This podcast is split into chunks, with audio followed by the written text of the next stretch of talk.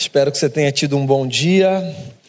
Quero convidar você a voltar os seus olhos para o livro de Gênesis, capítulo 3. Primeiro livro da Bíblia, capítulo de número 3. Gênesis 3, eu vou ler aqui do verso 8 até o verso 12. Fala assim o texto. Quando escutaram o som do Eterno passeando pelo jardim, na hora da brisa da tarde, o homem e a mulher esconderam-se entre as árvores. Não queriam se encontrar com o Eterno. Mas o Eterno chamou o homem: Onde você está? E ele respondeu: Eu te ouvi no jardim e fiquei com medo porque eu estava nu. Então me escondi. E o Eterno disse: Quem disse que você estava nu? Você comeu da árvore de que o proibi de comer? O homem respondeu: A mulher que tu me deste para ser minha companheira, ela me deu do fruto da árvore e sim, acabei comendo. Senhor, essa é a tua palavra, eu quero te agradecer pelo livre acesso que nós temos a ela. É um privilégio que às vezes a gente não calcula, a liberdade que nós temos de caminhar com esse livro e de viver a partir desse livro. Quero te agradecer pelo privilégio de termos a Ti como Senhor, o Deus que fala como o Senhor falava com aquele casal. Assim nós cremos que a voz do Senhor se escuta no coração, que a voz do Senhor orienta e norteia a nossa vida. E é isso que eu quero pedir ao Senhor nesse momento. Que dos céus venha norte para a nossa caminhada e que essa reflexão seja uma reflexão que contribua para a nossa transformação e para o nosso crescimento. Eu oro assim, te agradecendo desde já por esse momento, pedindo perdão pelos nossos pecados, em nome de Jesus, amém. Tem uma frase muito bacana e conhecida de um filósofo chamado Jean-Paul Sartre, que é a seguinte: o inferno são os outros. Essa frase ela tem um contexto, né, do existencialismo filosófico. Eu quero pedir licença ao Sartre para usar essa frase não no contexto filosófico, mas para usar essa frase como um lema para um contexto muito trivial nosso, que é o contexto da família. A gente começa o mês de maio agora, né? Esse é o primeiro culto da nossa igreja em maio. E maio tradicionalmente é um mês que a gente reflete sobre família, que é um dos temas mais importantes e mais difíceis. E a gente vai passar essas quartas-feiras do mês de maio conversando sobre família a partir de alguns retratos da Bíblia. O livro de Gênesis é, na minha opinião, o livro mais interessante da Bíblia para falar de família.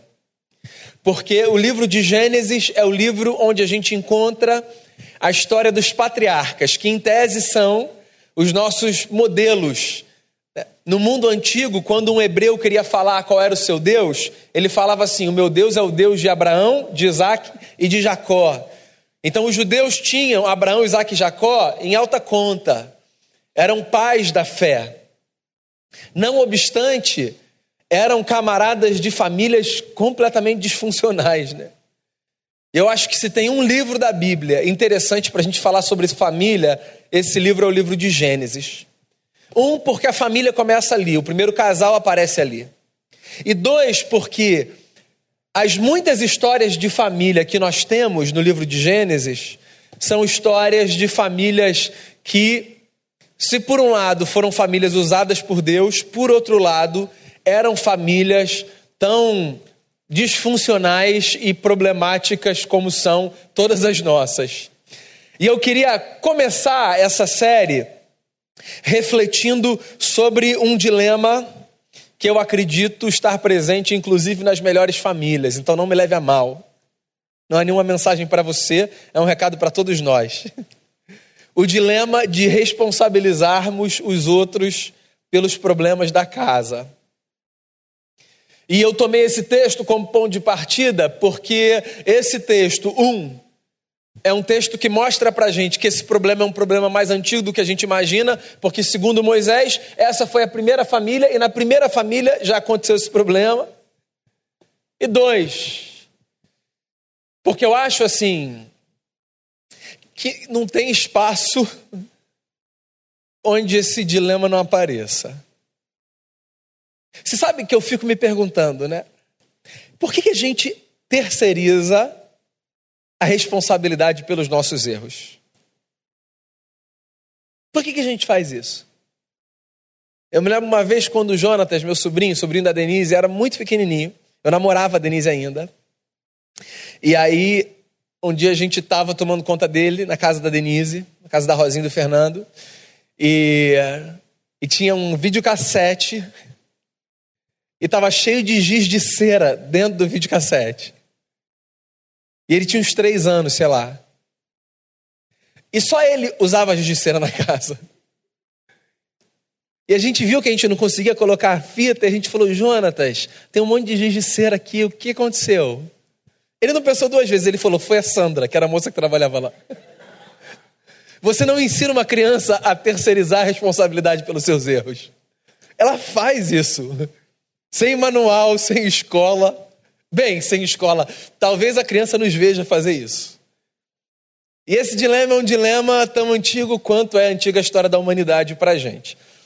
Aqui nesse texto, a gente tem o retrato da primeira mudança de paz para caos numa família. Mas antes da gente ir para o texto, deixa eu tentar levantar aqui algumas razões pelas quais eu acho que nas nossas famílias, vira e mexe, nós responsabilizamos os outros pelos nossos erros. Porque olha só, pensa comigo, Seria muito mais fácil se diante de um erro a gente dissesse assim: é, eu errei. Não seria mais fácil? Você errou. Você sabe que você errou. Aí você chega lá e fala assim: ó, Fulano, errei. Aí você tenta reconstruir e vida que segue. Seria mais fácil. Mas não é o caminho automático. E eu fico me perguntando por que não é o caminho automático? Se o caminho de assumir a responsabilidade pelo seu próprio erro seria um caminho muito mais fácil, muito mais simples. Eu não sei, eu queria lançar algumas ideias aqui. Eu acho que, às vezes, a nossa dificuldade de reconhecer erro tem a ver com o nosso medo de decepcionar. É. Tem uma pressão, que às vezes é uma pressão não dita, mas que não deixa de ser real por isso, que é a pressão por sermos pessoas perfeitas. E decepcionar para algumas pessoas é muito frustrante. Vamos combinar que ninguém em sã consciência quer decepcionar o outro. Então, assim, em sã consciência, ninguém vive para provocar uma decepção. Mas uma coisa é você não viver para provocar uma decepção. Outra coisa é você achar que uma decepção é a pior coisa do mundo. Então, tem gente que comete um erro no cenário familiar e que transforma aquele erro num negócio muito maior do que ele é. E faz com que as consequências daquele erro sejam muito mais prolongadas do que poderiam ser. Porque não consegue admitir a possibilidade de decepcionar os outros. E olha só, eu acho que você tem maturidade para entender isso. Decepcionar o outro faz parte da vida. Eu me lembro de Jesus dizendo assim: é impossível que os escândalos não aconteçam, mas ai daquele por intermédio de quem os escândalos vêm. Lembra dessa frase de Jesus? Então, deixa eu pegar aqui carona em Jesus e pedir licença ao mestre e me apropriar da frase. É impossível a gente não decepcionar. Mas ok, ai daquele que decepcionar. No sentido de que não é porque é impossível que a gente vai viver agora para decepcionar os outros. Se você puder não decepcionar, legal, melhor. Mas olha só, a gente provoca decepção na vida. Porque a gente é quem a gente é. A gente não é perfeito. A gente não acerta o tempo todo. A gente não tem toda a sabedoria do mundo que a gente acha que a gente tem. A gente nem sempre vive o nosso melhor dia. Então, assim, tem horas que a gente decepciona. E eu tenho a sensação de que a vida é um pouco mais leve e mais fácil quando a gente reconhece o lugar da decepção. Vou repetir. Isso não tem a ver com fazer com que você se sinta estimulado a decepcionar. Só tem a ver com fazer com que você entenda que decepcionar faz parte do processo.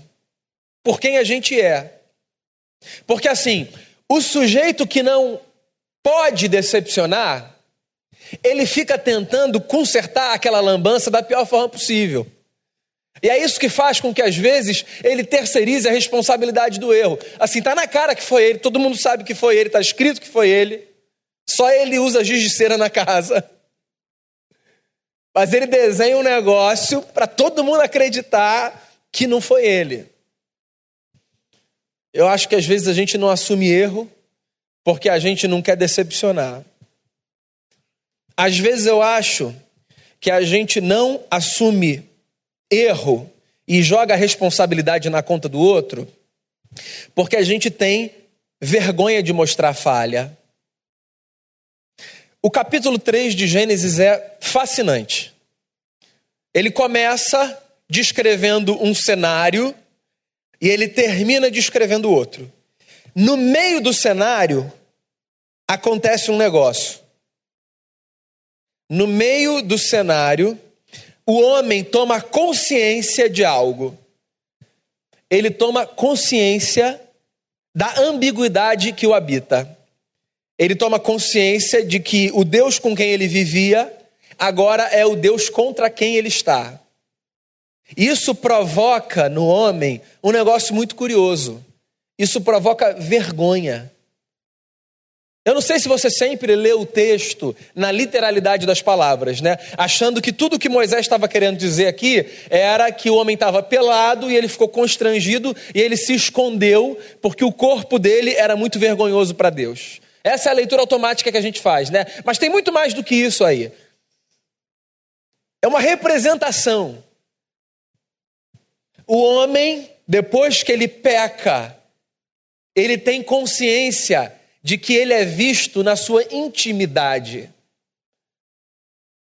Mais constrangedor do que ter o seu corpo exposto é ter os seus pensamentos mais profundos no outdoor.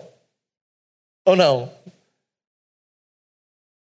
Mais constrangedor do que ter a sua nudez anatômica revelada é ter a nudez da sua alma exposta. Eu não sei se você, que já tem um tempo de igreja, cresceu ouvindo, por exemplo, que o dia do juízo vai ser aquele dia que o filme da sua vida vai passar num telão no céu, diante de todas as pessoas. Então é bom que você viva a melhor vida que você puder, porque de outra forma vai ser uma vergonha toda a igreja de Jesus sentada na frente de um telão, o seu nome aparecendo, a trombeta soando, a sua foto ali para ninguém se confundir, e um filme, tipo Os Vingadores, de três horas, todos os seus pecados e todas as suas falhas. Isso aí é para converter na hora, né? Mas não é assim. Mas faz a gente pensar faz a gente pensar no fato de que a grande vergonha não está no nosso exterior. A grande vergonha está no nosso interior. Quando o homem ouve a voz de Deus no jardim, depois que ele peca, ele se esconde. E Deus pergunta para ele: por que, que você se esconde? E ele fala assim: eu estou nu. E Deus fala: quem foi que disse que você está nu? Quando é que você tomou essa consciência? Desde então a gente vive se cobrindo. Não só no corpo, na alma. E quando a gente falha, é como se a gente tirasse a roupa da alma. E tem gente para quem isso é assustador. Eu me lembro de uma conversa que eu tive uma vez com um senhor que não estava falando comigo de um dilema ético, moral. Ele estava falando de um dilema de saúde. Ele passou a enfrentar uma condição de saúde que o limitava bastante e que, do ponto de vista estético, tirava a força que ele tinha. E esse senhor não morava mais com os seus filhos. E um dia ele estava profundamente angustiado porque os seus filhos, por quem ele nutria um amor verdadeiro, o veriam na sua fraqueza. E eu me lembro de perguntar a ele assim: Mas você está desconfortável com o quê? E ele falou: Eu não queria que os meus filhos me vissem fraco. Olha só que coisa interessante. Você sabe que às vezes a gente responsabiliza os outros porque a gente não quer que ninguém veja a nossa fraqueza. Só que olha só, a nossa fraqueza é parte de quem nós somos. E talvez essa seja uma das grandes belezas da Bíblia Sagrada. A Bíblia Sagrada nos apresenta um Deus que nos acolhe não por causa da nossa força, mas por causa da nossa fraqueza. Sabe o sujeito que diz assim: Acho que eu não vou nem à igreja hoje, com o que eu fiz, Deus não vai me ouvir? Pois é na nossa fraqueza que Deus nos acolhe. A nossa vulnerabilidade não é o que nos afasta de Deus, é o que nos aproxima de Deus. E as nossas relações familiares deveriam ser um espelho das nossas relações com Deus. A família, em tese, deve ser esse lugar onde pessoas se aproximam, não porque conhecem a força uma da outra, a família, em tese, deveria ser esse lugar onde pessoas se aproximam porque conhecem a fraqueza uma da outra. Quem nunca, quem nunca passou pela cena a seguir? Alguém que se ama do seu lado teve a sua nudez de alma exposta, te feriu, te machucou, te fez pensar, mas por alguma razão você disse assim: tudo bem, vamos lá. Por que, que a gente faz isso? A gente faz isso porque com algumas pessoas a gente escolheu levar esse negócio de nos identificarmos na fraqueza, assim, a última consequência. Se as nossas relações familiares fossem mantidas apenas pela força, nenhuma relação, marido e mulher, pai e filho, irmão e irmã, nenhuma relação duraria mais do que alguns dias. A gente não tem consciência disso. Mas família é esse núcleo que a gente escolhe viver, fazendo com que os laços se firmem, não na força, mas na fraqueza. E talvez você nem pense nisso. Mas é possível que fazer isso seja mais fácil para você, porque você serve a um Deus que faz exatamente isso com você que te acolhe na sua fraqueza e não na sua força. Que diz a você assim: quando você é fraco, aí é que você é forte. Que ouve o seu clamor na hora que você está mais destruído. E que se inclina dos céus para ouvir a sua oração. Não porque existe força, poder e beleza em você, mas porque Deus tem uma mania maravilhosa de olhar para quem está no fundo do poço e dizer assim: Eu estou ouvindo você. Lembra disso, porque há muitos fundos de poço nas nossas histórias familiares. E esses lugares podem ser lugar de nós nos aproximarmos Domingo eu até citei o encontro de sábado aqui de casais, né? Queria citar de novo como me fez bem aquele encontro. Histórias de recomeços. Pô, como foi bacana ouvir gente que no fundo do poço, ou numa crise conjugal, ou numa enfermidade, ou na perda de um filho, conseguiu criar laços de alma ainda mais profundos do que já imaginou que pudesse ter e que deu a volta por cima. Se eu franqueasse o microfone, acho que todo mundo aqui ia ter uma história para contar. Mas porque a gente é quem a gente é, às vezes a gente pensa que a nossa falha não pode ser mostrada. E aí, para esconder a nossa falha, a gente bota o erro na conta do outro. Isso é muito ruim. Quem te ama, te ama conhecendo as suas falhas. É quem só gosta de você que se aproxima por causa das suas virtudes. Quem te ama, te ama conhecendo assim o seu lado mais difícil. O que não significa que você deve manter o seu lado mais difícil da forma como ele é. Porque vamos combinar, né? Tem outros fatores aí, paciência, desgaste. Só significa que a gente não precisa assim ficar protegendo falha como se a gente fosse Super-Homem Mulher Maravilha. Eu tenho mais um palpite, eu também acho que a gente terceiriza os outros, ou terceiriza aos outros a responsabilidade pelos nossos erros, porque a gente tem muita insegurança quanto ao que vão pensar. Uma coisa é a gente precisar da validação alheia em relação a quem nós somos. Todo mundo precisa. Todo mundo precisa. Todos nós precisamos do feedback do outro. Então, ouvir o que o outro tem a me dizer a meu respeito é importante. O meu olhar não é o único olhar que me molda. Na verdade, o olhar do outro me molda antes do meu olhar me moldar.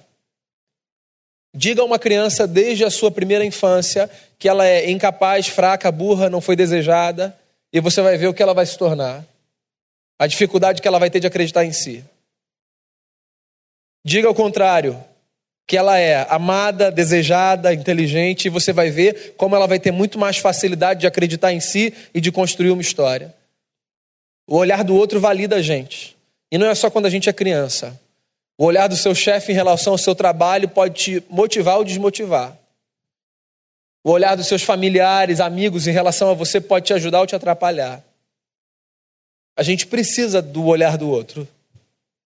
Agora, a gente não precisa ficar obcecado pela validação do outro, porque isso é muito ruim. Eu precisar o tempo todo que o outro me diga quem eu sou, isso gera muito cansaço. Muito cansaço.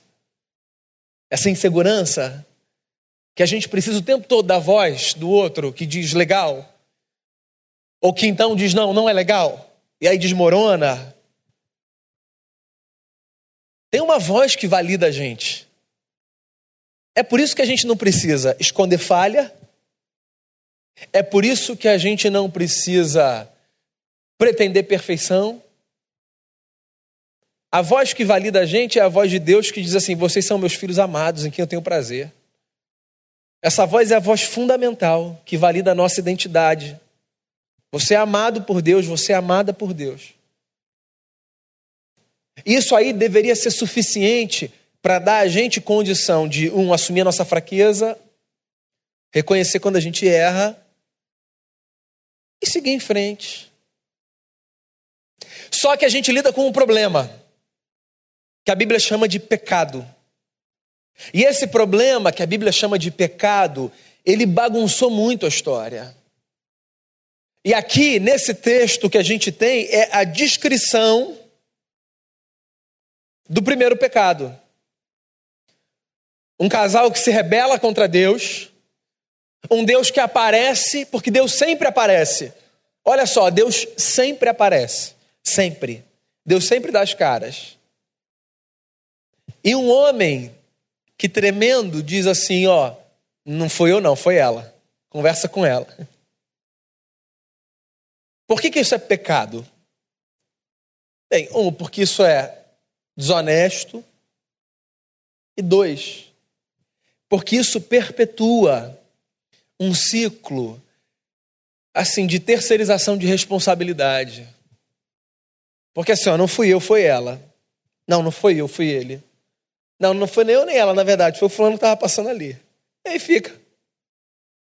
Um mundo habitado por pessoas que são capazes de contemplar a maldade, mas que são incapazes de dizer: é, o problema está aqui. O Sartre estava certíssimo. Para a gente, o inferno são os outros. Alguém tem alguma dificuldade de reconhecer a maldade nesse mundo? Acho que não, né? Precisamos discutir sobre isso? Todo mundo reconhece o mundo como mal, certo? Mas você já reparou que má é sempre a pessoa que a gente consegue apontar com o nosso dedo? E nunca a pessoa que sustenta o braço que aponta. A gente vê o mundo daqui.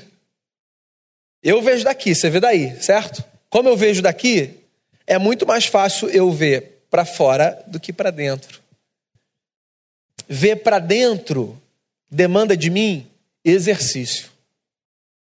Adão e Eva, primeira família, criada por Deus, cheia de paz, rompe com Deus, caos.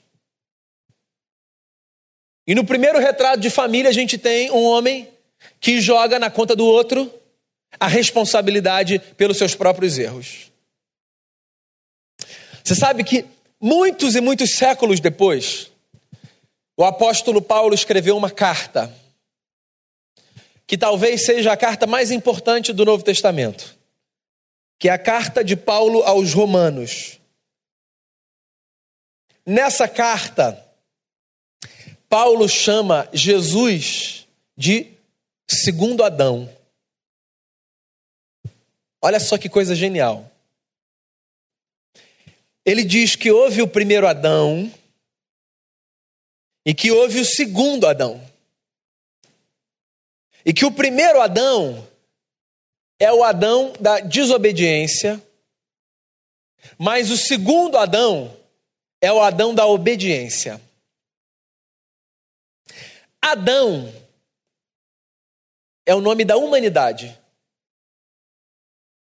Que Paulo está dizendo é o seguinte: se a humanidade, representada nesse primeiro homem, porque rompeu com Deus, bagunçou todos os seus esquemas e os seus sistemas, de tal forma que, mesmo na família, que é o núcleo que a gente mais protege a acusação e terceirização de responsabilidade, o segundo Adão é a possibilidade da gente reviver a nossa humanidade. E de fato há uma diferença brutal do primeiro Adão para o segundo Adão. O primeiro Adão acusa. O segundo Adão chama para si. O primeiro Adão prolonga o mal. O segundo Adão encurta o mal. O primeiro Adão traz desesperança. O segundo Adão traz esperança. Nós não precisamos mais viver família como o primeiro Adão vivia. Ainda que isso nos seja muito natural e instintivo, porque o primeiro Adão ainda tem as suas sementes dentro da gente. Mas o segundo Adão veio reensinar a gente a ser gente. E veio reensinar as nossas famílias a serem famílias. De tal forma que os nossos núcleos familiares não precisam mais ser esse ambiente de pessoas que pretendem perfeição quando na verdade não têm condição de oferecer, que escondem as suas falhas como se fossem as únicas que falhassem e que terceirizam a responsabilidade pelos seus erros. A gente pode ser família de um jeito diferente. Deixa eu falar um negócio para você. A gente pode ter uma banda bacana, a gente pode ter uma luz sensacional, a gente pode ter uma comida maravilhosa, a gente pode ter um culto de uma adoração legal, e a palavra pode ser impactante. Mas sabe do que o mundo precisa? De contato com famílias que vivem a sua humanidade como o segundo Adão e não como o primeiro. Porque o que vai impactar as pessoas num cenário de terceirização de responsabilidade pelos seus erros não é uma estética cultica, pública, de uma hora e meia ou uma hora, que dê a elas uma sensação de arrepio. O que vai impactar é elas perceberem, ao sentarem à mesa do seu lado, do meu lado, que dá para ser família de um jeito diferente. Que a casa delas não precisa ser um lugar de guerra. Que elas podem viver em paz. Que ser um bom homem e uma boa mulher não significa fingir que não há dentro de si falha. Que o perdão é uma possibilidade. Que ter contato com um lado mais sujo de quem nós amamos não faz de nós pessoas, me perdoem aqui a expressão, frouxas.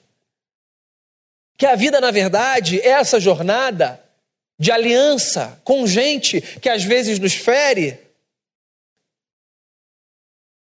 mas que com a graça de Deus a gente pode refazer e caminhar e reconstruir.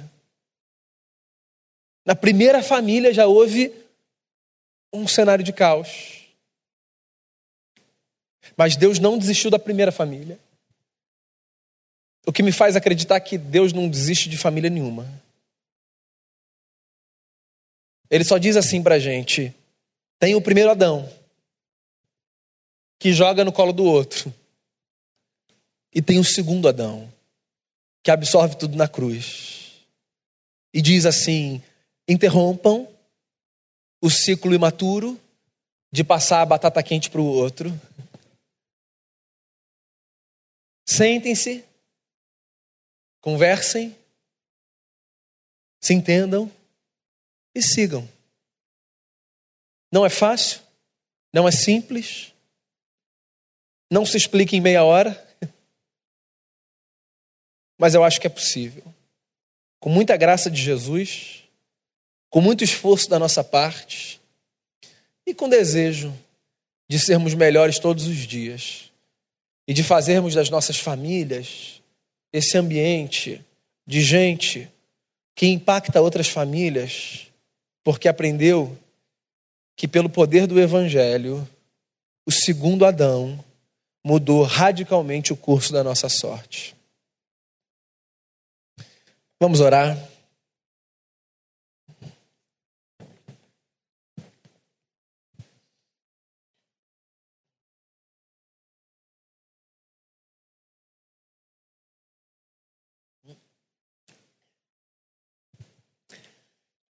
Queria que você orasse aí pela sua família.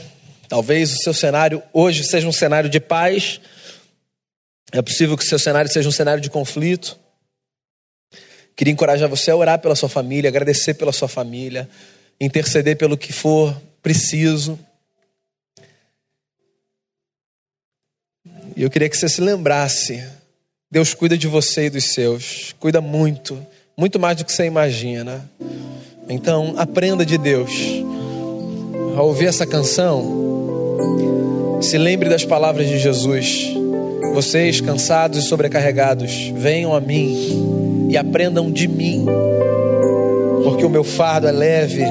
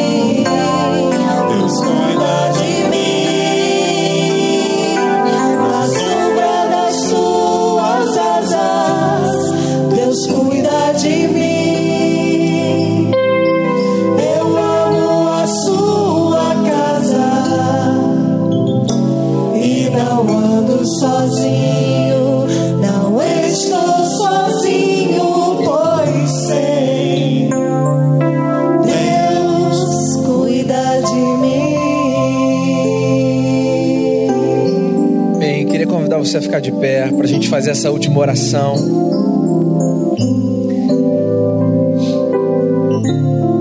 Pai, eu quero te agradecer por esse cuidado especial que o Senhor tem pelas nossas vidas.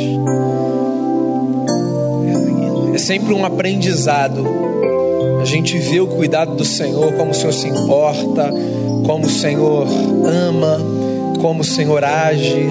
É sempre tão maravilhoso. Eu quero agradecer ao Senhor por isso. Que nas horas onde nós nos sentimos desamparados, que o Senhor nos faça lembrar: o Senhor cuida da gente, o Senhor cuida da casa da gente. Que nos momentos de conflito, quando a gente tiver o impulso de responsabilizar os outros pelos nossos erros, que a gente se lembre, a gente pode assumir erro e reconstruir vida, que a gente aprenda esse caminho do Evangelho da Graça, que passa pelo arrependimento, que passa pela mudança de mente, que passa pela mudança de comportamento, que passa pela possibilidade de sermos novas pessoas todos os dias. E que essa experiência de mudança de vida seja para o benefício de toda a nossa casa, que a gente viva nessa mesma fé que a gente encontra na Bíblia, de gente que orava pela sua casa, de gente que santificava a sua casa, de gente que, diante dos dilemas que vivia em casa, se lembrava de que com o Senhor podia contar e contava com o Senhor. Faça da nossa comunidade uma comunidade de famílias que temem a Ti. Nós não queremos esse lugar de pretendermos famílias perfeitas porque isso só nos leva à canseira e à mentira. Nós queremos esse lugar de uma humanidade vivida, mas vivida a partir da vida do segundo Adão e não do primeiro Adão. Que a nossa humanidade seja repensada a partir de Jesus e que a gente seja potencializador dessa esperança do Evangelho. Abençoe profundamente cada família aqui. Abençoe nosso coração. Traga paz ao coração que não estava em paz e leva todo mundo debaixo da tua graça, debaixo do cuidado do Senhor, numa cidade violenta e má como é a nossa. Proteja as nossas famílias, Senhor. Quando a gente sair, quando a gente voltar, que o Senhor acampe os anjos do Senhor ao nosso redor. Que os nossos dias sejam vividos com a consciência de que a Ti nós devemos honra, glória e louvor. Por essa noite eu te agradeço pela Tua presença na nossa vida. Em nome de Jesus. Amém.